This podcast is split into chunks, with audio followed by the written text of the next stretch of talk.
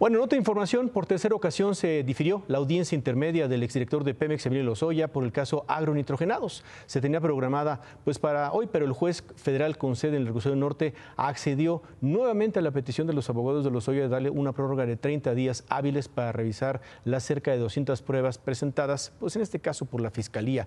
Supuestamente la última de las prórrogas. Así que la nueva cita es para el 16 de febrero a las 9.15 horas de la mañana. El abogado Miguel Oltiveros precisó al juez que continúa con las negociaciones con Pemex para lograr un acuerdo reparatorio, aunque la representación legal de Pemex presente en la audiencia negó que se haya logrado ya este acuerdo. Había un gran interés de Emilio Lozoya dejar claro que está dispuesto a pagar a Pemex para lograr la extinción de la acción penal en su contra.